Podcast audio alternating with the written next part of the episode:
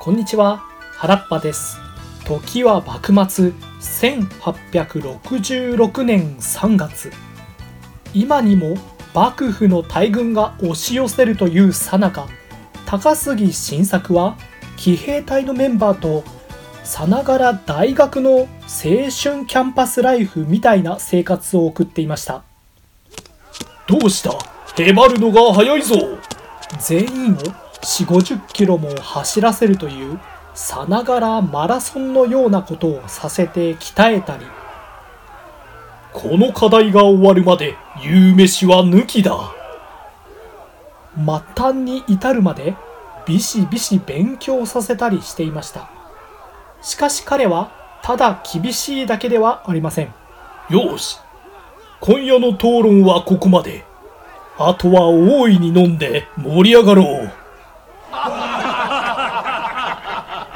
さてそんな感じで宴会が盛り上がっているところ戦友の伊藤博文がやってきました。ずいぶん派手に飲み食いしてるな高杉。そんなお金があるのか？なあに？後で必ず支払うさ。常習犯がな相変わらずむちゃくちゃだな。しかし大胆不敵自由奔放。時に厳しく時に面倒見の良い高杉はみんなに慕われていました。おや高杉さん今日は控えめじゃないか。もう一杯いかがです？おおすまんな。いただこう。それにしてもいつ幕府軍が押し寄せるかわからんのにこんなことをしていて大丈夫なのか？へ へ心配はない。もうほとんどの準備はできているからな。数年前は圧倒的戦力差に戦わずして降伏するしかなかった長州藩。しかし今度は前回よりも有利な状況となっていました。それは薩摩藩と幕府が仲違いしたことです。第一次徴収征伐にてほぼ責任者の処罰だけで済ますという寛大な処置を主張した薩摩藩。あの時潰しておかなんだゆえまた反逆したではないか。どう責任を取るのじゃ。と徳川家は怒りしかし薩摩藩の方も幕府は古家剣や保身のことばっかりじゃ。欧米には頭が上がらんで不平等な条約を改変しようともせん。もはや日本を立て直す力があっとは思えもはん。このように急激な不満を募らせていきました。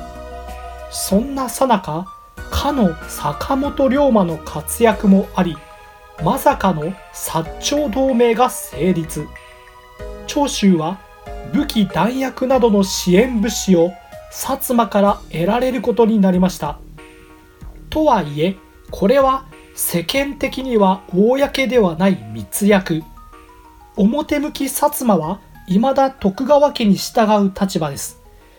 なんだかんだと理由をつけて直接幕府の軍事行動に関わることはありませんがかといって長州と一緒に戦ってくれるわけではありません。未だ我らは圧倒的に劣勢。旗から見ればこの状況で戦うなど狂気の沙汰だぞ。今度は一体どうするつもりだ？確かにな。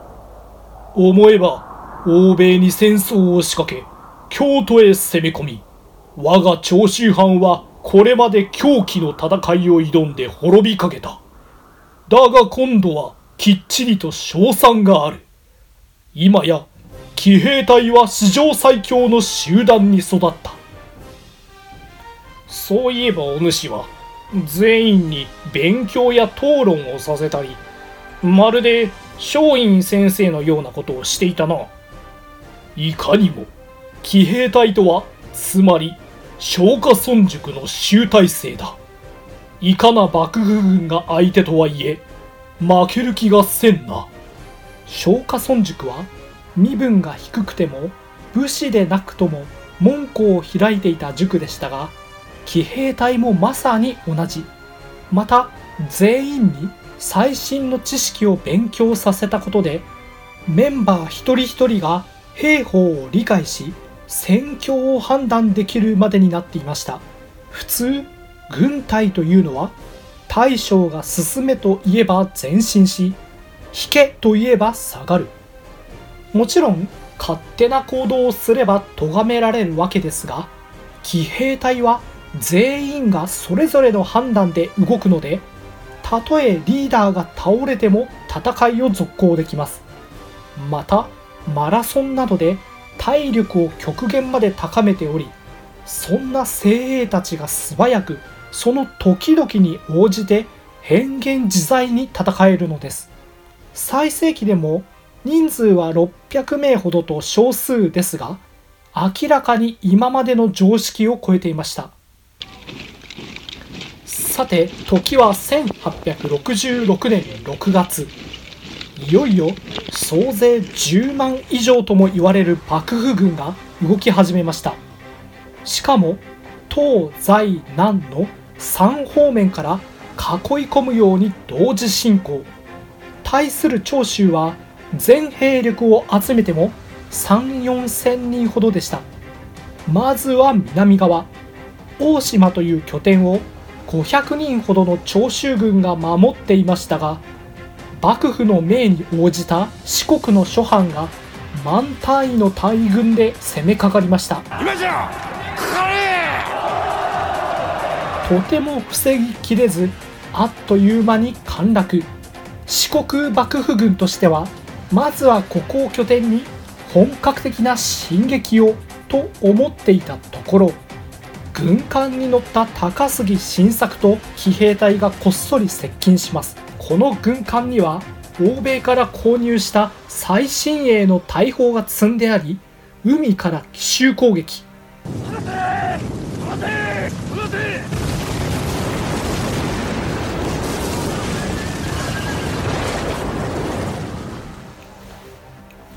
国幕府軍は大混乱。高杉は電光石火の早業でこれを撃破し南の拠点を奪還しました。さて次に西の方面。こちらには今でいう福岡や熊本の諸藩がやはり幕府の命に応じ小倉に集結していました。そんな中小倉城に一通の手紙が届きます。差出人は高杉晋作であり要約するとこんなことが書いてありました。我が長州のため皆様誠にご苦労様でございます。はっはっはおもてなしの準備は万端ですのでどうぞいつでもお越しください。これは要するに来るなら来いという完全な挑発です。己高杉晋作、聞きしに勝る大胆な男よ。九州幕府軍は憤りましたが、しかし、こうも考えました。どうせこやつのことだ。我らを煽って誘い出し、何かの罠にはめる算段であろう。戦力的に圧倒するも軽々しくは挑発に乗ろうとはしませんでした。一方その頃高杉晋作はというと下関で軍艦に乗っていました。戦時中だというのに鎧などは一切まとわず着流し姿で三味線を弾いています。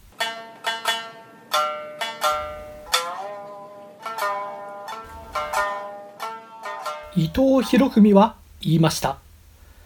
しかし、お主もつくづく駆け引き上手よな。たった手紙の一通で、我らに何かあると思わせ、大軍を足止めしてしまうとは。しかし、高杉は言いました。いや、目的は足止めではない。このまま小倉に攻め込むぞ。な、なんだって？確かに、高杉の采配能力は桁違いであり、騎兵隊は盛況です。とはいえ、長州は他に動員できる兵力を合わせても九州に渡れる人数となれば1000人に達するかどうか対する九州幕府軍は小倉藩を中心に肥後藩柳川藩久留米藩など総勢2万前後の兵力が集結していますさらには反対側東側にも万単位の徳川軍が未だ長州へ進軍中です。この状況で本当に九州へ攻め込むつもりなのでしょうか。高杉晋作の思惑とはちょっと長くなってまいりましたので続きのエピソードについてはまた次回にお伝えしたいと思います。ここまでお聴きいただきありがとうございました。